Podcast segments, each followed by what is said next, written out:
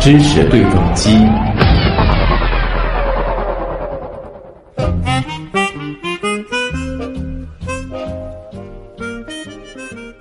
洗澡先洗头会导致脑溢血吗？喝煮的很久的火锅汤会中毒吗？长期使用电热毯和节能灯会致癌吗？刚刚过去的十二月，不知道你在网上或者朋友圈当中有没有看到过这些科学留言？那么，除了刚刚说到的几个，还有哪些留言上了二零一七年十二月的科学留言榜呢？这个背后事实真相又是如何呢？今天的知识对撞机，我们照例带着大家一起来盘点。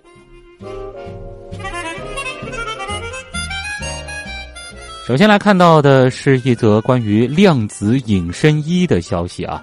在十二月中旬的时候呢，一则主题为“大爷瞬间消失”的视频引发网络关注。多家自媒体微信公号在转发这一消息的时候呢，称浙江大学成功研发出了国产量子隐身衣，可以实现类似魔法功能的隐身。呃，浙江大学是这样表示的啊，说隐身技术目前在理论上完全可行。浙大多年前呢就已经启动对于隐身技术的研究了，但是具体实践仍然是困难重重。网传的这一所谓的研究成果和浙大无关，其实啊，一些细心的观众就指出了，这一视频明显是利用视频软件后期合成的嘛，根本不是采用了什么隐身技术啊。说到底，其实还是剪辑技术啊、特效技术做的比较的高级。那当然，这背后的问题其实也挺有意思的，那就是如果说真的要实现隐身啊，所谓的隐身衣，到底有哪些可能的解决方案？它背后的。像前面的浙江大学也提到的，这个原理到底会是怎样的呢？之前我们也是采访了我们的老朋友 IT 专家龚猛，这里呢我们也来听听他的分析。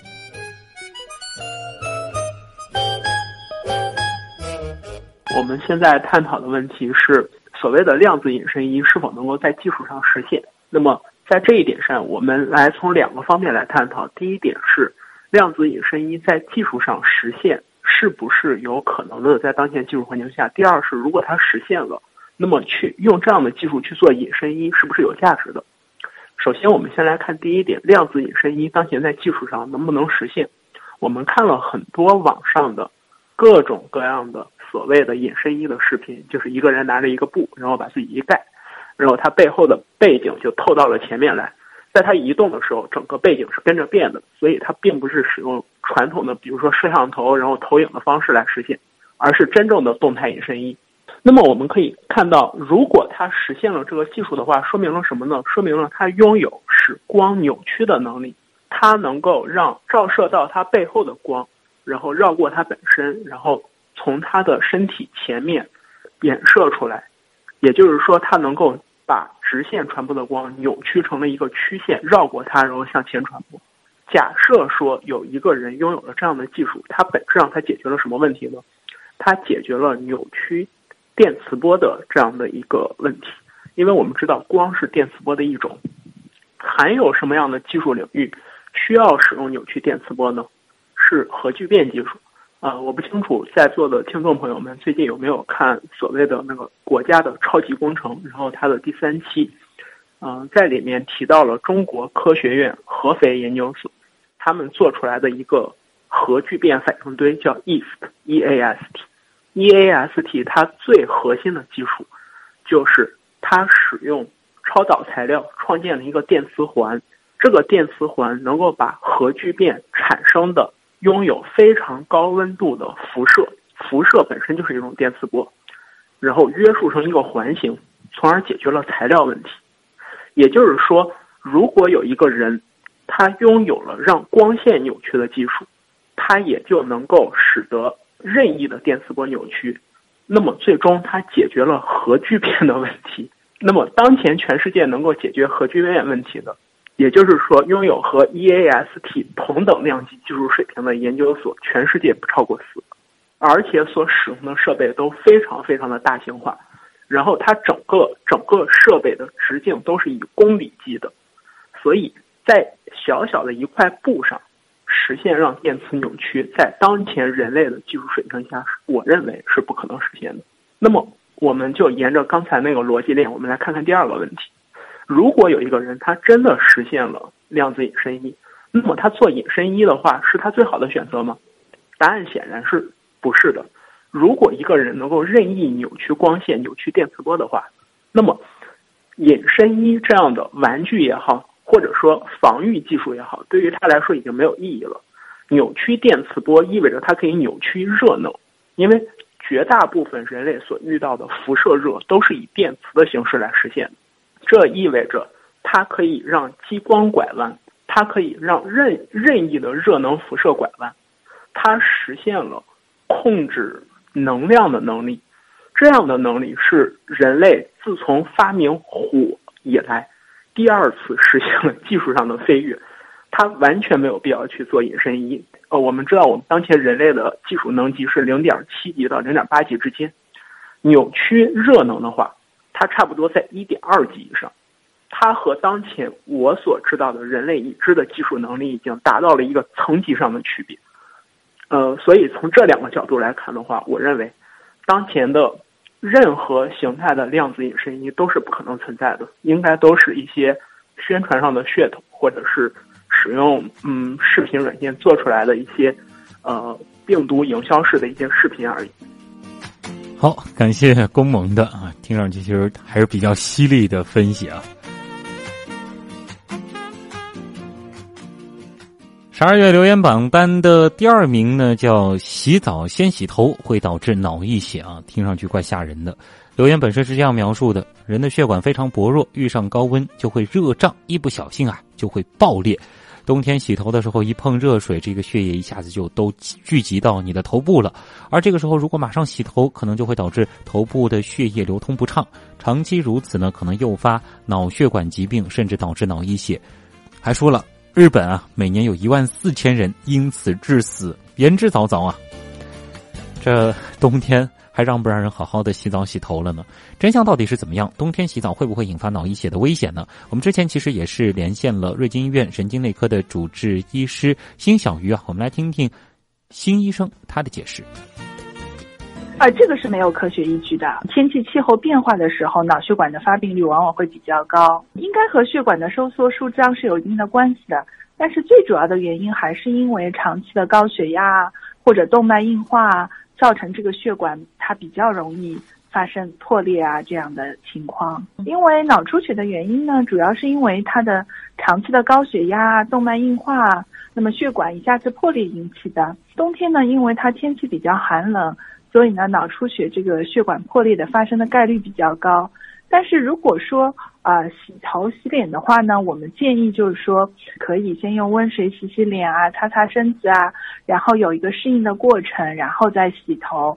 还有呢，就是说呃洗澡的时候，浴室里面还是要就是不能空气太密闭，这样可能会比较胸闷啊这样的情况，可能会有一些意外的发生。其实我们在平时注意一点的话，是可以预防它的发作的，特别是。一些高血压的患者，比如说他到了气候变化的时候，他的血压会产生波动，控制的不好。那么这个时候呢，就要引起关注，把血压控制好了，那么出血的风险也会降低。此外呢，这则谣言当中提到的所谓日本每年有一万四千人因此致死的说法，其实是出自日本日刊现代杂志在二零一三年十一月二十一号的报道。报道写道，日本每年因为洗澡不当导致死亡的人数高达一点四万人，其中的九成大约是六十五岁以上的老年人，特别是在十二月、一月期间，由于温差使血管及心脏负担增大，在洗澡时摔倒从而溺死的情况尤为突出。报道写得很清楚啊，原因是温差而不是受热膨胀，而且日本人喜欢泡澡啊。所以呢，摔倒之后因为溺水死亡的情况很突出，倒不像咱们这边主要呢是淋浴为主。那这个呢，其实并不都是纯粹因为脑溢血直接导致死亡的，更何况还是四年多前的文章啊。接下来呢，再来看一看所谓的节能灯致癌啊，记得我们节目当中也和大家分享过，朋友圈流传的文章是这样说的：实验者实验发现。当人体暴露在节能灯下时，皮肤细胞会出现严重受损现象，而放置在老式普通灯泡下方的人体皮肤细胞呢，却不会受损。这一实验的相关文章是刊登在二零一三年《美国科学生活》上。又是一篇一三年的文章啊！文章是这样说的：节能灯释放出来的紫外线辐射可能损害人体皮肤细胞，让人过早衰老，甚至可能导致致命的皮肤癌啊！这还得了？据了解啊，目前我国节能灯是占据照明市场的半壁江山。那么被如此广泛使用的节能灯，它真的是潜伏在人们身边的致癌元凶吗？我们也来再和大家说一下这个留言它背后的真相是什么？首先呢，文章当中提到的研究使用的是泡在培养皿里的体外培养的皮肤细胞，并不像我们身体上的细胞有表皮的保护。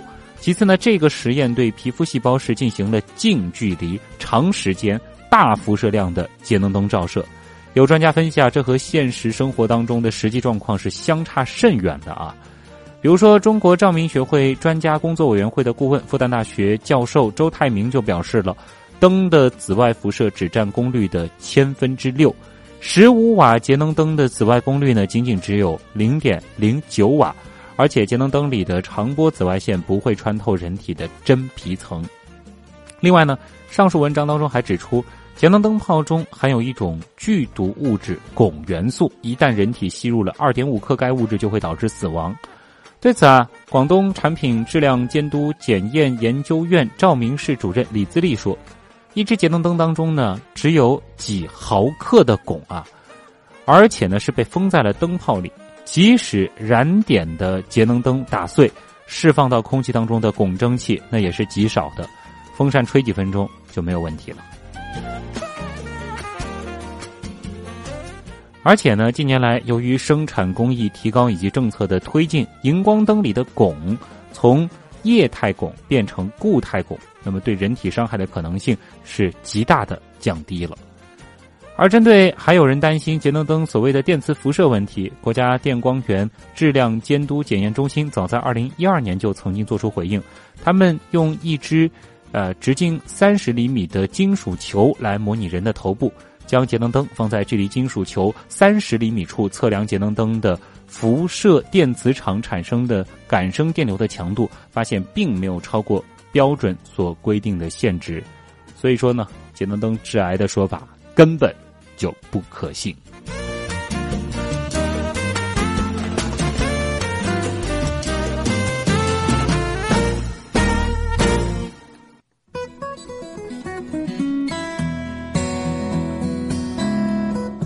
刚刚说到的电磁辐射的谣言呢，还出现在了电热毯上。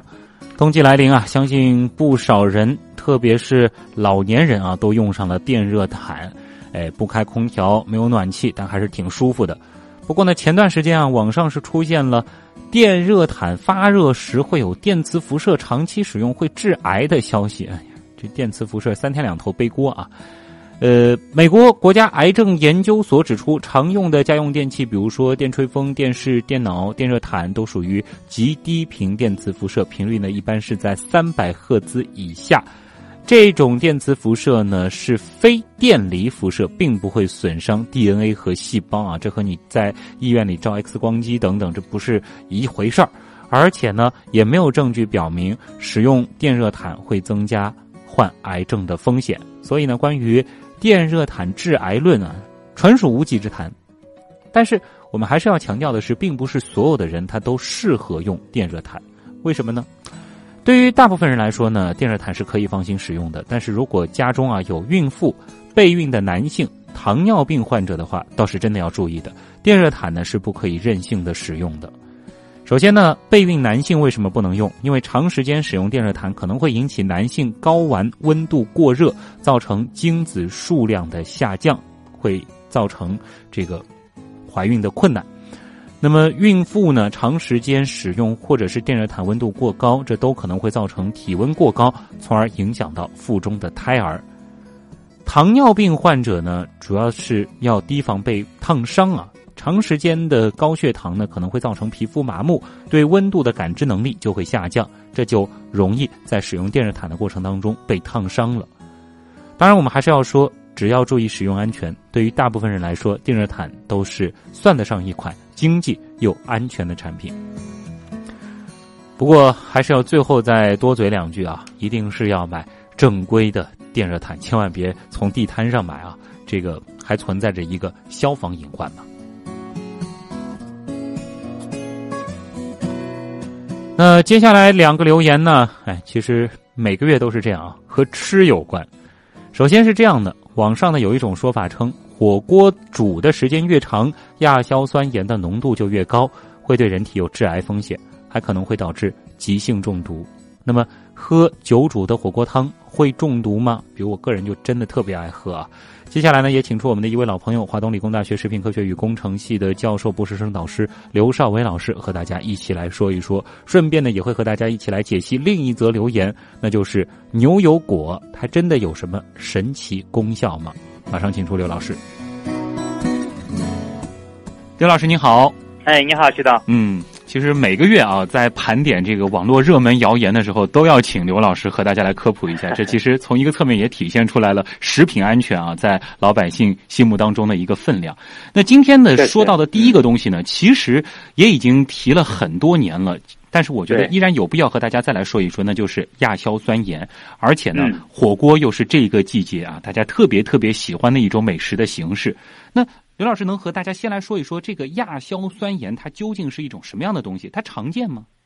啊，因为亚硝酸盐这个东西，实际上它是，呃，在一些细菌或者是在一些酶的作用下，从硝酸根转换过来的亚硝酸根。嗯。那么这种呢，就是说硝酸盐这种离子的话，实际上是在自然界里存在蛮多的。因为大家知道，比如说我们的植物要生长，它要获取养分，那么它实际上有个氮元素，那么土壤里面含有大量的氮元素。那么氮元素的话，实际上存在的形式就是硝酸根粒子啊。那么这样的话，你土壤里面硝酸根粒子，然后到植物里面转化，那么就变成啊硝酸根粒子。嗯。那么这样的话，它就是生一种营养的一个成分。那么当然，你这个蔬菜啊，或者是含有呃这种硝酸根粒子的一些植物，那么在烹饪过程里面，那么或者是在一些呃。微生物的作用下，嗯，它会转换成亚硝酸盐啊啊，这就是我们经常说啊，你这个剩菜啊不能吃或者等等这方面。那么主要就是说，你里面有微生物，那么微生物作用一下，硝酸根离子会变成亚硝酸根离子，那就变成亚硝酸盐。那么当然，亚硝酸盐大家现在知道它是一种致癌物，嗯，啊，所以说大家才会啊觉得我不能吃含有亚硝酸盐的东西或者亚硝酸盐食物。是这样来的啊，就是说原理上，其实刘老师已经说的很清楚了啊。那我们知道，就是说，如果要在食物当中出现亚硝酸盐，它主要是两个渠道，一个是通过微生物的作用，另外一个就是在烹饪的过程当中，本身其实呃，比如说这个温度啊，或者说是烹调方法，也会让植物当中的一些这个硝酸根变成亚硝酸盐。对对对，它就会说。会转化，就是亚硝酸盐变成亚硝酸盐啊。那所以是不是从这条思路就能够去解释为什么火锅煮的时间越长，它里边的这个亚硝酸盐的浓度就越高呢？这个有有可能会升高一点，但是主要还是看它这个里面你这个硝酸根粒子有多少。嗯，还有再一个就是说你让它转变的条件具不具备啊？这个转变的条件通常会有哪些呢？转变的条件的话，当然，呃，你在温度的作用下，或者在一些酶的作用下，那么它都会有可能会转变，就是硝酸根离子啊。但是像对于火锅这个东西来讲，大家也不用太担心，因为它毕竟它里面本身这个硝酸根离子不会特别多，而且就它短暂的在几个小时之内，那么基本上转化不会太多啊。因为我说它亚里面的亚硝酸根离子的这个浓度也不会特别大。嗯。我曾经呢是听到这样一种说法啊，感觉上好像挺靠谱的，因为我们在这个煮火锅的时候嘛，煮着煮着，这个大量的火锅的这个水就以水蒸气的这个形式这个散失掉了，之后呢，我们又会往里面去加这个汤啊，然后继续再加其他的东西，继续去煮，感觉呢就是一个这个不断的浓缩的过程。呃，但是刘老师，您刚才的那段话的意思就是说，即使是经过了这样子的一种浓缩，但是因为我们吃火锅通常也就是几个小时，吃的这个量也是有限的，所以它的亚硝酸盐。虽然的确是浓度升高了，但这个并没有高到对人体有严重危害的程度。对，因为这个实际上就是原来有个剩菜的这个呃一个亚硝酸盐过量的问题，大家也是前几年炒得蛮热。那么实际上后来经过实验证明，就是我们的剩菜即使它的亚硝酸盐含量能升高到第二天，但是它还没有达到我们这个标准，就是说对人体致致癌或者对人体有害的一个标准啊啊。所以说，对于火锅来讲，那么它的亚硝酸盐的含量，它的也不会超过太多，嗯，或者是它根本就达不到对我们身体有害的一个标准。对，所以说这个嘛，就是说大家稍微注意点，但是没必要，然后过度的，然后把这种当做一个对身体特别有害的一个东西啊。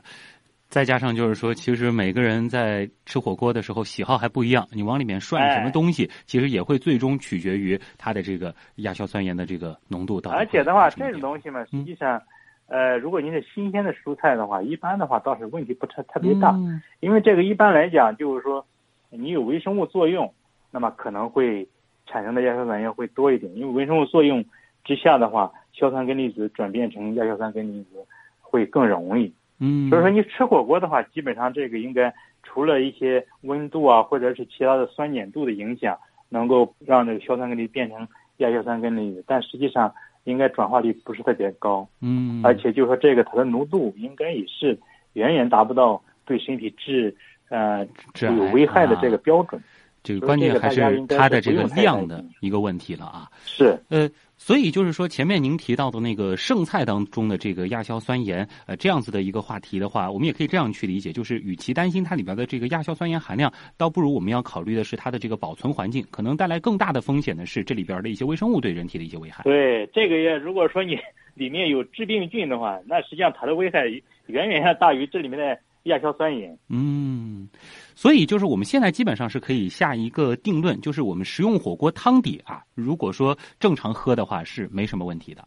是的啊，那那么就是说，如果火锅的话，呃，你是正常的吃一些新鲜的蔬菜，嗯，那么倒是问问题不大。问题是就是说，这个火锅底是不是它本身含有一些有毒有害的东西？嗯，比如说好多的火锅底料，那它是不是它这个底料里面含有一些重金属啊，或者是其他的一些有毒有害物？嗯，这个应该。更应该注意，比如说它的好多的食材是不是不新鲜发霉了？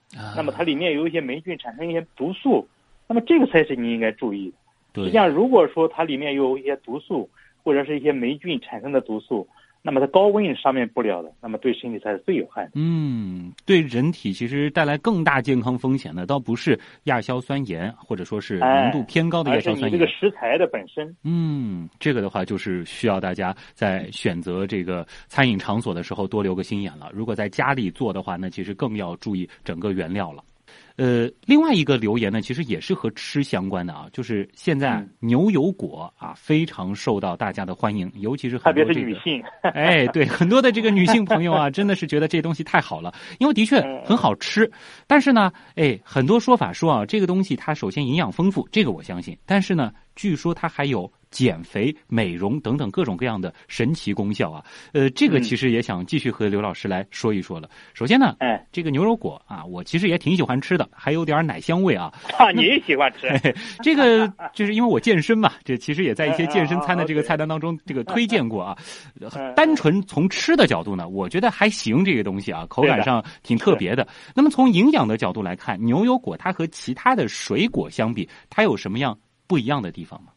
这个呢，实际上，呃，从我这边来讲的话，我觉得它没什么太多的差别。嗯，因为所有的水果实际上都是差不多的。嗯，那么只不过就是它里面含有的矿物质，或者是含有某种营养素多一点少一点。嗯，但是这个对于一个水果来讲，实际上这点量是微不足道的啊。比如说你吃一个苹果，吃一个牛油果。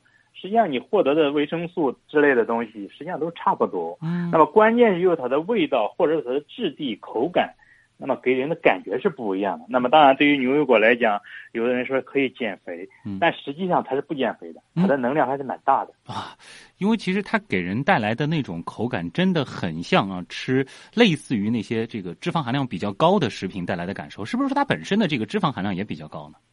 它的脂肪含量倒是不是特别高，但是就是说其他的，呃，蛋白质啊、呃，糖分啊含量还是有点高的。你不要不要觉得它好像不甜不怎么样，嗯，然后实际上它这个总的能量物质还是蛮高的。哦，就是说我们不能通过它甜不甜来判断这种果子它的这个热量。比如说香蕉吧，香蕉你觉得它不甜，对，但是它实际上它的能量很高的啊。对，因为我们讨论糖的时候，其实不仅仅是说给我们带来口感甜的这种才是糖，糖类其实它是一个很大的概念了。对，它有多糖，有的有的根本就不甜嘛。嗯，你比如说一些我们的魔芋粉啊等等都是不甜的，但是里面含糖的成分很高的。嗯，它有的很多多糖它是没有甜味的。啊，这里呢，我们再来看一看，就是很多女生啊喜欢吃牛油果的一个标准吃法。像我自己吃那个肯定是不健康的，我喜欢拿薯片直接这个蘸着这个 牛油果泥吃啊，这个感觉是特别爽的。但是很多女生呢，她们吃这个牛油果要减肥嘛，她们呢就说要吃牛油果沙拉啊，然后呢光吃沙拉。不吃主食，说这个能减肥，还对整个皮肤啊、人的这个状态有非常好的提升，这个您怎么看呢？这个实际上也是想多了。那么当然，你说你你要减肥的时候，你用这个呃牛油果，然后拌一点其他的一个成分，有的人喜欢拌一个鸡蛋，嗯，煮一个白煮蛋，然后呃拌上它。那么当然你呃鸡蛋的话会提供蛋白质，牛油果会提供一些糖类啊或者是维生素。那么当然是一个非常好的一个东西。嗯，但是如果说你是要靠它减肥，那么如果说你用这种理念的话，你吃这个当然是可以，因为要减肥，所以说你吃的量比较少。嗯那么你控制了你的量，比如说你吃了牛油果、色拉，你不吃其他的东西了，嗯，那么当然你总的能量就降低了。我们说减肥对最基本的原则就是达到一个负平衡，嗯，就是说你摄入的小于你消耗的。是。那么当然你吃的这个量少了，那么消耗的大了，你当然会减肥。嗯，但是如果说你吃了牛油果、色拉，然后你照样再吃其他的一些呃面包啊、米饭啊，或者是其他的东西，嗯，那么你肯定是不减肥，会会增肥。对所以说，关键的减肥就是一个能量的一个负平衡，啊你能够把握，那么肯定能减肥。但是你把握不了，你肯定会增肥。对，还有一种情况就是啊，有的人觉得牛油果好吃啊，这个我一顿牛油果吃到饱，几个，那肯定，因为它能量比较高嘛。对就是你吃几个，那肯定还是增肥的嘛。嗯，那关键其实还是要做到这样一个平衡啊。那另外一个，前面其实提到了这个菜单当中啊，它的确是说你吃这个牛油果沙拉，你就不吃主食了，那能够起到这个减肥的效果，这个我相信。但是他说这个呢，对人体的这个损害比较小，这个我就觉得呃，想要再请教一下刘老师了，不知道这个您怎么看？他的问题是，他说损害比较小是什么意思？嗯那么就是说，如果说你说这里面然后含有有毒有害的物质，那么当然是没有的。嗯再一个就是说，你说它对人体的损害比较小，那么你先假定这个牛油果里面是有一些含有一些对身体不好的东西，嗯那么但是实际上牛油果里面它没有一些有毒有害的东西，嗯，那么就谈不上那么对身体的一个损害。啊。最多就是说，长期单一饮食可能会带来的一些就是膳食平衡的问题嘛。啊。如果你天天吃牛油果色拉，那么当然你其他的营养是没有摄入，嗯那么当然你会缺某部分营养，那么这样呢，从这个意义上来讲，那么当然是对身体有害的。对但是我们一直在强调要膳食平衡，嗯什么都要吃，并不是说你光吃牛油果色拉就可以的。是啊，再好的东西其实也不能说光光只吃它啊，这个膳食不平衡呢，其实带来的代价会更大。是的，就从这个意义上来讲，那么现在有很多的减肥代餐，我们也不建议你天天顿顿吃代餐。嗯，那么顿顿吃代餐，你肯定身体会缺很多的营养素。对所以说你最多代餐粉一天吃一次，或者你最多两次。嗯，但是其他的时间你还是要正常的饮食，嗯这样可能对身体的损害会小一点。是。那么最后呢，其实还想替很多爱美人士再来问一问啊，就是关于这个牛油果也好，或者说是各种各样水果的这个美容效果，为什么经常听到这种说法？就是说，哎，比如说多吃牛油果会美容，又或者说是多吃水果能够美容呢？它的这个源头到底在哪儿呢？这个呢，实际上是大家的一个误区。我 们讲，呃，你多吃蔬菜水果肯定对皮肤好。嗯那么一个来讲，我们的蔬菜水果里面含有大量的膳食纤维。嗯那么膳食纤维可以在这个大肠里面把你很多的毒素，然后给代谢，给给带出去。嗯。然后另外一个的话，它这里面蔬菜水果里面含有大量的一些抗自由基的一些东西，比如说我们里面有很多的一些花青素啊，或者很多的维生素啊，那么还有很多的一个呃植物化学物啊。那么这个实际上都是对我们的身体、对皮肤来讲都是很好的。再一个，蔬菜水果含水分比较多，嗯，那么当然就是说对你的一个皮肤的一个水分的保持，那么有一些好的作用。啊，那么所以说蔬菜水果的等等这些作用来讲，实际上都是对皮肤有好处的。所以说你多吃蔬菜水果，肯定皮肤会变好。嗯，主要是但是并不是它什么神奇的作用，这并不是说你皮肤本身很不好，然后靠吃这个东西能变得很好啊。还是一个膳食平衡，就是说你多吃蔬菜水果，跟我们的膳食的一个指南里面推荐的都是一样的。嗯我们说你肉类要少吃，或者是其他高能量物质要少吃，要膳食平衡。嗯那么你这个实际上就是跟我们那个膳食指南推荐，嗯实际上是相符合的。哎，刘老师，这里我有一个小小的困惑，就是说，因为嗯您刚才一直是说是多吃蔬菜水果，好像很多人呢也是把蔬菜水果放在一块儿的。那如果嗯我们单单讨论水果，它在我们的膳食当中应该是占到一个什么样的位置比较合适呢？啊、膳食指南里面的话，大概我们是呃三百到五百克左右，就是嗯每天。啊，就是这个哎量哎其实也就是一到两个，如果是这个苹果橙子的话，但当然就是说，我们要推荐种类多一点，就是每天你要种类多一点嗯，啊。吃的话是推荐大家每天都摄入一些水果的是的，啊，但是它的这个总量也没必要太大。你看我们的膳食指南的话，就说我们的谷物类当然最多的，嗯然后的话蔬菜、水果，然后是奶制品，然后才是肉类。肉每天很少一点，但是我们往往就是说现代人，我们中国人富裕了嘛，现在都是实际上金字塔倒过来，呃油啊或者是肉啊，现在吃的最多的。嗯嗯，但是我们的现在需要的膳食纤维啊，还有蔬菜水果吃的是最少的。嗯，所以说我们现在很多慢性病、很多富贵病都出来了，啊就是这个道理。总的来说呢，就是经常吃牛油果或者说是经常吃水果，的确是对健康有益。但是呢，哎，这个有益也只是相对的，并不是说吃了它以后就可以这个延年益寿啊，就是诸如此类这样的。只吃一种东西肯定是不可以的。嗯，明白了，还是这个比较理性的去看待吧。如果你觉得好吃，你可以多吃一些，当然也没必要太一味的去追求它。对好，那也再次感谢我们的老朋友，来自华东理工大学食品科学与工程系的教授、博士生导师刘少伟教授和我们带来的分享，谢谢您，刘老师。嗯，不客气。